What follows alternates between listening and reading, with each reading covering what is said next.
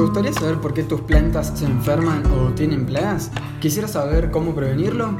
Y mm, en caso de que ya tengas alguna planta afectada, ¿quisieras saber cuáles son los primeros pasos? Hola, mi nombre es Franco Cheravini y te voy a estar acompañando en este podcast de reflexiones sobre huerta, compost, permacultura y otros temas relacionados. Quédate acá y charlemos un rato. Antes de comenzar, te recuerdo que puedes encontrarme en Instagram como Cuidar a la Tierra para seguirme en el día a día, hablarme o mandarme fotos de tus logros o problemas para que te pueda ayudar. Y si querés que este mensaje llegue a más personas, puedes sacar una captura de pantalla ahora lo que estás escuchando y compartirlo en tus historias de Instagram. Si querés, me etiquetas, así lo veo y lo puedo compartir también en mis historias. Así que bueno, esta semana seguramente me habrás escuchado, si estás escuchando esto en el día a día, hablar de plagas y enfermedades en la huerta. Estamos en una semana importante porque bueno, te estoy avisando que este fin de semana, este sábado, voy a estar dando un taller online de plagas y enfermedades en la huerta. Pero bueno, para aquellas personas que no lleguen a hacer el, el taller o aquellas personas que quizás esto, estén escuchando esto en el futuro, estoy preparando contenido para que igualmente puedan llevar adelante estos problemas, digamos. Así que bueno, lo primero y principal es definir un poco qué es una plaga.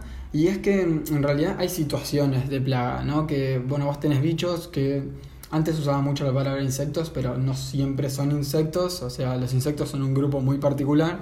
Después tenés de todo un poco, pero bueno, vamos a redondear en la palabra bichos. Y em, tenés bichos que comen plantas o que comen alguna parte de tus plantas. Y si ya ocupan cerca del 40% de tu planta o están dañando cerca del 40% de tu planta, obvio que a ojo no vas a ir viendo a ver cuánto es el 100% y a ver cuántas hojas son el 40%. No, bueno, más o menos a ojo. Ahí podemos decir que estás en una situación de plaga. Y si ya este, estás cerca del 40%, bueno, ahí está bueno empezar a, a tratar eso. Y lo importante es, o la, diferencia entre una plaga y una enfermedad es que las plagas pertenecen, o los vectores o los bichos de una plaga son justamente parte del reino animal y una enfermedad es causada por algún bicho del reino fungi, es decir, hongos, por hongos o por deficiencias nutricionales. Y entonces, sabiendo esto, mi primera pregunta o el primer tema para contarte es, ¿por qué es que se enferman o por qué es que llegan plagas o bichos que se quieren comer las plantas?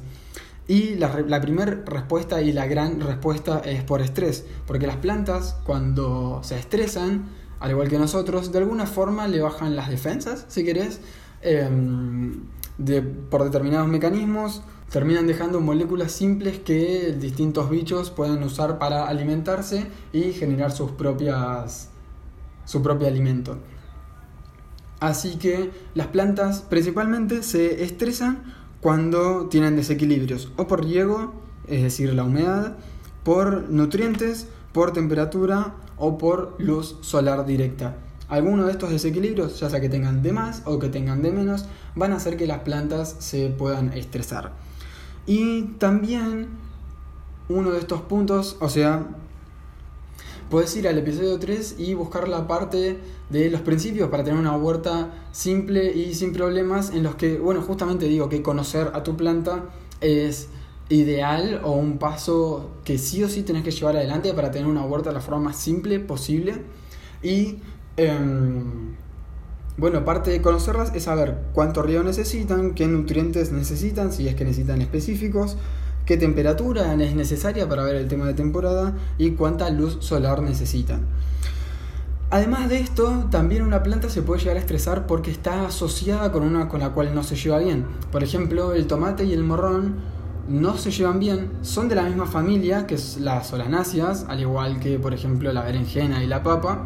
En general estas plantas de la misma familia no se llevan bien porque secretan en sus raíces una sustancia que hace que se repelan, que, no se gusten entre sí. Entonces, dependiendo de cuál esté eh, más fuerte o cuál haya sido cultivado primero, la otra se va a ver afectada. Así que, bueno, en ese caso, después, no sé, por ejemplo, legumbres con eh, plantas de la familia de la cebolla, el ajo y demás. Por ejemplo, no sé, cebolla con habas o eh, ajo con porotos también van a, son, van a ser asociaciones que no les va a gustar esas plantas. Y así, bueno, hay otros ejemplos, por eso lo importante es que vayas buscando para tu planta en particular. Pero lo importante que, que entiendas es que justamente ese estrés es lo que va a hacer que tu planta termine o enfermándose o adquiriendo alguna situación de plaga.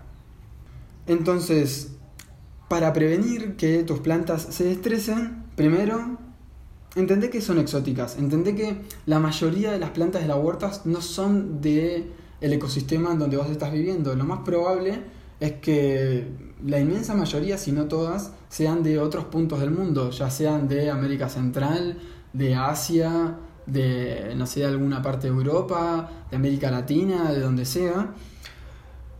Las plantas de tu huerta no son plantas que fueron domesticándose con los años porque se sabía que brindaban algún tipo de alimento y que eh, se podían cultivar para eh, justamente alimentar a distintas poblaciones y bueno, con, a medida que fue evolucionando la globalización, fueron llegando distintas plantas a distintos sectores del mundo y bueno, hoy Seguramente las que consumimos son muchas menos de las que podríamos estar consumiendo, pero son las conocidas y las domesticadas. Pero son exóticas y eso quiere decir que van a ser un foco de atención para los bichos, así que si vos de no sé, tenés un jardín ya establecido y de repente un día clavas una huerta ahí y va a ser un llamado para todos los bichos y va, o sea, el primero que se entera le va a decir, "Che, chicos, vengan porque eh, acá hay comida fresca." Entonces es muy, muy, muy probable que en una huerta joven de... No, que las plantas sean jóvenes, sino que el establecimiento de la huerta sea en, su primer o segundo año, tenga problemas de plagas y enfermedades. A medida que ya se va estableciendo un pequeño ecosistema de huerta, bueno, ya vas a ir mejorando seguramente eh, todas estas situaciones. De todas formas, ya te sirve para prevenir entender que esas plantas no son de ahí y que de alguna forma puedes buscar un cierto, crear un cierto ecosistema de tu huerta usando la mayor diversidad de plantas posibles, evitar el monocultivo, obviamente, que es el sistema actual de producción de alimentos Em, que el monocultivo sería elegir, no sé, una huerta solo de lechuga. Bueno, la idea es que tengas, no sé, lechuga, morrón, tomate, cebolla, zanahoria y además tengas aromáticas, puedes tener melisa, ruda, romero y además, si podés y conoces en qué ecosistema estás viviendo, puedes sumar plantas nativas, que las plantas nativas, las plantas nativas van a atraer fauna justamente relacionada con estas plantas que también van a brindar un beneficio en cuanto a la polinización o a la regulación de otros bichos que pueden llegar a estar afectando a tu planta. Además, bueno, podés también a modo de prevención tener un buen diseño. Y un buen diseño lo lográs justamente por conocer las plantas. Si vos vas conociendo, bueno, cuánto sol necesitan, agrupás las que más sol necesitan en algún lado, o las que menos sol necesitan, que estén a la sombra de otras, como por ejemplo, no sé, una lechuga a la sombra de una tomatera. Eh, o una, no sé, una zanahoria a la sombra de... Eh, podría ser de una berenjena, por ejemplo, aunque ya eh, no es la mejor asociación. La berenjena en sí no se asocia con casi nada. Em, se lleva bien con porotos, con amaranto y con albahaca. Después no sé si con alguna que otra más, pero es como muy, muy precisa, digamos. Si querés que hable algún día de asociaciones, puedo charlarlo también de alguna forma acá en el podcast. Pero bueno, conocer las plantas y generar el mejor diseño posible, planificar, diseñar antes de ir directamente a generar una huerta, em, eso te puede ahorrar muchos, muchos problemas. Además, que las plantas estén siendo nutridas con abonos orgánicos como compost o lombricompuesto va a hacer que las plantas también sean más fuertes, crezcan mejor, tengan el suelo tenga mucha o el sustrato tenga mucha más vida y eso ayude justamente a que las plantas se nutran y estén creciendo fuertes y sanas y justamente van a estar fuera de estrés y vas a prevenir todo este tipo de situaciones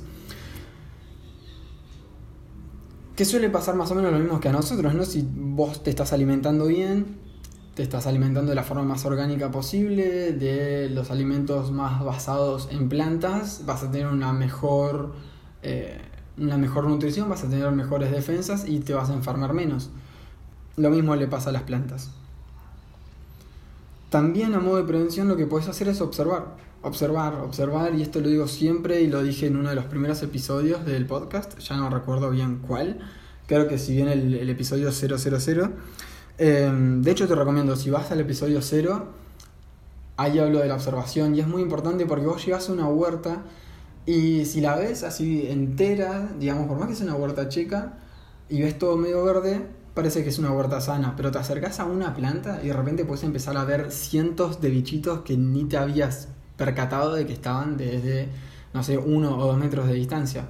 Entonces es súper, súper importante, aunque sea algunos minutos al día, dedicarle tiempo a la observación y a observar las plantas que tengas ahí en tu huerta. Y em, que también, perdón, la observación es uno de los principios de una huerta simple, que también puedes ver en el episodio anterior, en el episodio 3. Así que, eh, bueno, esas partes de las recomendaciones para prevenir todos estos problemas. Y otra forma de prevención, que quedarían dos, son por ejemplo una que a mí me gusta, que es algo divertido, que es el Hotel de Insectos, que lo puedes ver en el posteo que hice este lunes.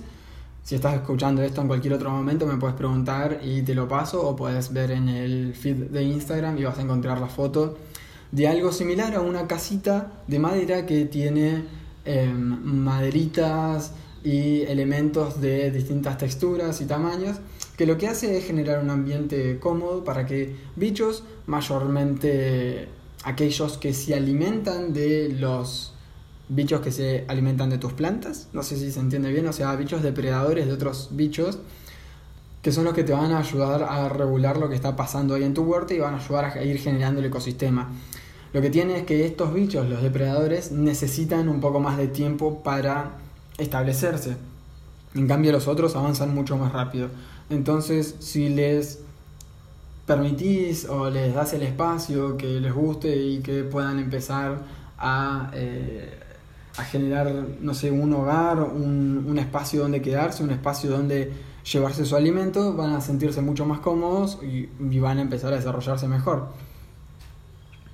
Entonces, el hotel y un hotel de insectos puede ser, o sea, si podés hacer algo con madera, genial, porque vas a traer también a otros bichos, vas a ir sumando fauna, eh, bichos que se alimentan de madera, y a su vez eso va a ser alimento para algunas abejas y algunas especies de abejas y avispas que se alimentan de estos otros bichitos, y vas a hacer un círculo vicioso, amoroso de bichos que van a ir regulando lo que pasa ahí en tu huerta, que seguramente va a venir genial. Pero si no, también puedes hacer algo quizás con alguna estructura de plástico, no sé, cortar una botella de plástico tanto la parte de arriba como la parte de abajo y adentro llenarla de cañas o de cartones o de tronquitos, siempre que haya muchos agujeritos y demás, de distintos tamaños, texturas, y eso va a ayudar, si lo colocas cerca de la huerta, a que eh, bueno, se vayan estableciendo ahí o mariquitas o vaquitas de San Antonio o crisopas o, eh, no sé, justamente como te decía, algunas abejas o avispas que van a ser miembros fundamentales de que tu huerta, para, para que tu huerta esté sana. Y además hay dos preparados simples que te van a ayudar a tener una huerta sana, que son el alcohol de ajo y un jabón potásico diluido. El jabón potásico lo puedes ir a conseguir a cualquier vivero, en este momento en el que estamos en el medio de eh, la pandemia y que no podemos salir, o la mayoría de las personas que están escuchando esto probablemente no puedan ir a un vivero, un vivero esté cerrado, se puede conseguir por Mercado Libre, hay que seguir, dependiendo de la concentración en la que te lo vendan, la dilución que tenés que hacer, pero para em, una tarea preventiva podés rociar tus plantas con una dilución de jabón potásico una vez cada 15 días, por ejemplo, a modo preventivo. También puedes hacer algún preparado de ajo, de los cuales hay muchas recetas. Este miércoles, si mal no recuerdo, subí una receta de preparado de alcohol de ajo, perdón, de un preparado de ajo sin alcohol, porque justamente también el alcohol está escaseando. Bueno, con agua y ajo también se puede preparar algo. Así que no hay excusas por eso, puedes hacer un alcohol de ajo, buscar una receta en internet o preparar un, hacer este preparado de agua y ajo. Y lo mismo, también rociarlo una vez cada 15 días. Eso a modo preventivo es genial. Como último también el aceite de NIM o NEM, pero también, bueno, tenés que ir a conseguirlo algún vivero. Estas tres cositas puedes usarlas a modo preventivo. Sobre todo el alcohol de ajo es como de amplio espectro y te va a ayudar un montón. Em, ir pulverizando con eso te va a hacer muy, muy, muy bien. Puedes buscar recetas en internet o puedes buscar la que subí hace poquito en Instagram. Así que bueno, hasta ahora vimos qué es una plaga, qué es una enfermedad, por qué es que se enferman o llegan plagas o situaciones de plagas a las plantas de mi huerta y de qué forma prevenirlos. Ahora, en el caso de que ya haya iniciado el problema de eh, una plaga o situación de plaga, lo primero que puedes hacer es aumentar la observación. Si vos notas que un día hay un bichito, y al otro día hay 10, y al otro día hay 20 o, o 100, bueno, eso lo podés notar si es que vos tenés una buena observación. Pero en el momento en el que ves algún que otro bichito que te llama la atención, observa más seguido, más, más eh, a la mañana, a la tarde, a la noche, o todas las veces que puedas, porque la tasa de reproducción de estos bichitos suele ser más rápida o, o, rápida directamente. Y eh, si de repente todos los días no fuiste a ver la huerta, te pueden haber comido una planta. Especialmente, no sé, las hormigas de o las babosas o los caracoles, de la noche a la mañana te pueden comer una planta entera. Así que, bueno, cuestión, observar es para mí una clave para tener justamente una huerta sana. Después lo que puedes hacer es identificarlo. ¿Cómo puedes identificar qué es lo que está pasando? Si ya lo conoces, genial. Si no lo conoces, primero me puedes venir a preguntar. ¿De qué forma me puedes preguntar? Subiendo una historia a Instagram y etiquetándome, preguntándome qué es. Me puedes eh, mandar un mail si estás suscrito o suscripta a mi newsletter. O bueno, también puedes mandar un mensaje o mm, no sé, ver el medio que se te ocurra, pero preguntarme. Si sos alumno mío, alumna mía, sabes que bueno, tenés mi contacto, tenés mi WhatsApp, me mandas un mensaje y te ayudo al toque. Este, pero bueno, en caso contrario, me puedes contactar de la forma que te parezca. Y si no, bueno, también puedes buscar en internet. Em, pero bueno, quizás se hace un poco más complicado si es que no tenés tantos conocimientos. Lo importante es que identifiques qué es lo que está sucediendo ahí. Después, dependiendo qué bicho sea, lo primero que puedes hacer es una extracción manual. Te pones guantes o sin guantes, agarras y depende de los bichos, si son pulgones, los podés y no tenés miedo, no, eh, no te molesta, los puedes aplastar con las manos e ir limpiando las hojas, digamos. Eh, si de repente es oidio ese hongo, podés ir limpiando el hongo también con la mano. Em, si de repente es una enfermedad como, no sé, el mildiu, que es otro hongo, puedes también cortar las partes afectadas. Bueno, no sé si de repente te agarra arañuela roja, también está bueno ir quitando las partes dañadas. Y después sí, sí, quitando las partes dañadas y tratando de equilibrar qué es lo que está pasándole a la planta, no eh, mejora, puedes usar métodos específicos que eh, en métodos específicos buscamos siempre lo orgánico, que va a estar bueno para que vos después te puedas alimentar de eso, no va a dañar la, flora, la, perdón, la otra fauna o también la otra flora eh, que puede estar creciendo ahí. Y bueno, también va a estar bueno si de repente hay chicos o mascotas que merodean la huerta que tampoco les afecte a ellos, ¿no? Siempre vamos a buscar los, los remedios o las recetas más orgánicas y específicas posibles. Por ejemplo, para todo lo que es cochinillas, pulgones, mosca blanca y arañuela roja, para esos cuatro sirve el jabón potásico y el aceite de NIM o NEM. Así que puedes aplicar eso, puedes, bueno, conseguir lo que puedas y ya cuando tenés problema, el problema ya puntual, si estás muy, muy, muy heavy, puedes, puedes hacer aplicaciones una vez cada cuatro días y si no, una vez cada siete días e ir viendo lo mejor es hacerlo o bien, bien, bien por la mañana o a la tarde ya cuando bajó el sol y mojando bien, bien toda la planta, tanto arriba como debajo de las hojas. Eso es clave, que las hojas chorreen em, justamente a la tarde porque evitas que se evapore eso que estás poniendo y porque es el momento cuando los bichos están más activos, así que es eh, lo mejor que puedes hacer.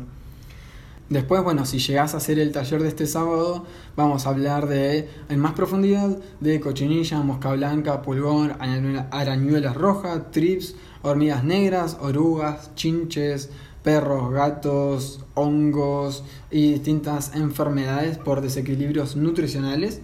Así que, bueno, si tienes alguna duda puntual, sabes igualmente que en mis historias destacadas vas a tener eh, las, los bichos en los que ya traté por posteos, así que puedes ir ahí, sacarte algunas dudas.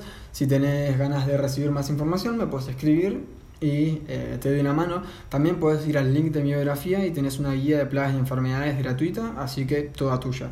Así que bueno, haciendo un pequeño resumen, Vimos cuál es la diferencia entre las plagas y las enfermedades. Las plagas son del reino animal, las enfermedades son del reino fungi o fungi, como te gusta decirlo, y por eh, desequilibrios nutricionales, sobre todo por carencias de algún que otro nutriente o mineral. Después vimos por qué es que se enferman o tienen situaciones de plagas las plantas y es que es por estrés.